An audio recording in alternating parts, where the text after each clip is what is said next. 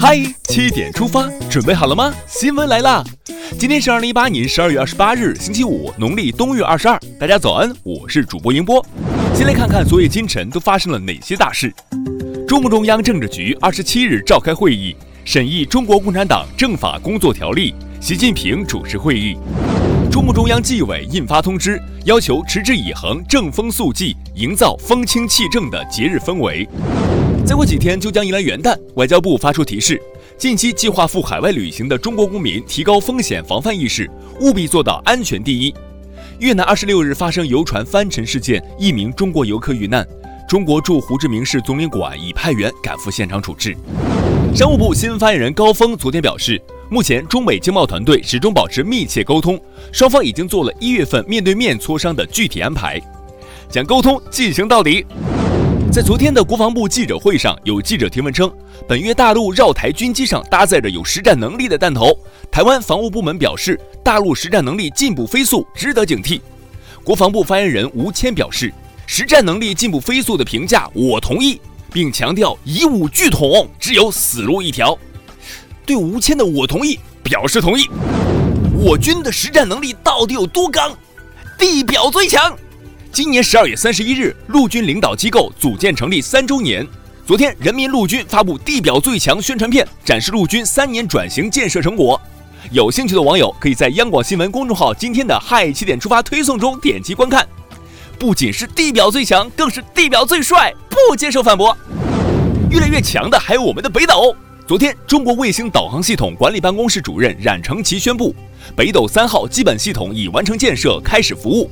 北斗是全球卫星导航系统，能在全球全天候、全天时为人们提供高精度、高可靠的定位导航授时服务。北斗在手，天下我走，棒！昨天，国家安全部原副部长马建受贿、强迫交易、内幕交易案一审公开宣判。马建被判处无期徒刑，剥夺政治权利终身，并处没收个人全部财产。下面关注总台独家内容，快来了解二零一九春晚的最新动态。二零一九年央视春晚将延续前三届设立分会场的传统，继续采用北京主会场加各地分会场的直播模式。日前，三个地点已经确定为江西井冈山、吉林长春以及广东深圳。接下来听一组国内资讯，先来关注持续发酵的权健风波。近日，权健集团被指涉嫌虚假宣传、传销等诸多问题，引起广泛关注。昨天，天津市委市政府责成相关部门成立联合调查组，进驻权健集团展开核查。点赞速度，等待真相。十分速度的还有这个报税 App。据国家税务总局消息，个人所得税 App 日前已经上线，税务部门正在进行校验和压力测试。专项附加扣除信息填报功能将在三十一日正式投入使用。扣除力度大，纳税人心里乐开花。开心的还有来往川渝两地的司机们。今天下午三点，川渝高速公路十处省界站将全部实现无阻断通行，届时川渝两地高速公路网将全面对接打通，高速公路更高速，速度上去了，安全也不能忽视。昨天，武汉一双层公交车撞上限高架，限高架横梁部分嵌入双层公交二层，多名乘客受伤，一人死亡。具体相撞原因正在调查中。公共交通干系重大，人为干扰要重罚。今年十月，江苏镇江女子朱某某在公交上抢夺方向盘并殴打司机，日前以危害公共安全罪被判处有期徒刑两年，缓刑两年。动了司机的方向盘，也拐上了人生的弯路。这位老人就把一条正路走到了底。近日。九十二岁的老教师许泰终于退休，离开了漳州市老年大学的讲台。从事老年教育三十一年，他先后教出一千多名学生。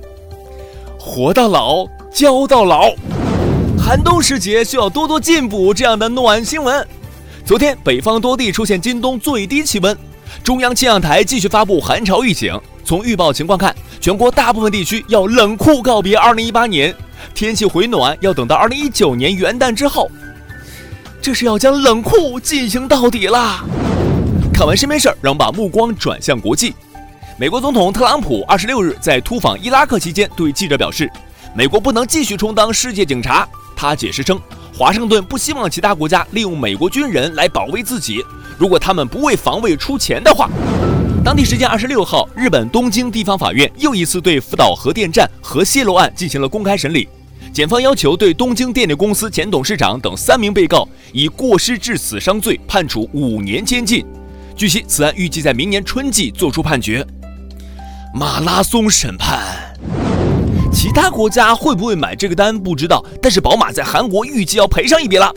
因在韩国销售的宝马汽车频发起火事故，目前参与集体诉讼的宝马车主已达三千三百多人，索赔金额达四百亿韩元，约合二点四亿元人民币。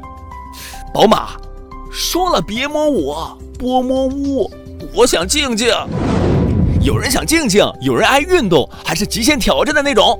据外媒报道，三十三岁的美国冒险家欧布莱迪在经过五十四天的跋涉后，于二十六日成功横跨南极洲，成为首个未借助任何补给和援助独自穿越南极洲的人。为你鼓掌，是我的运动极限了。接下来是今天的每日一席话：见之不若知之，知之不若行之。二零一五年十一月十九日。亚太经合组织第二十三次领导人非正式会议在菲律宾马尼拉举行，习近平主席出席并发表重要讲话。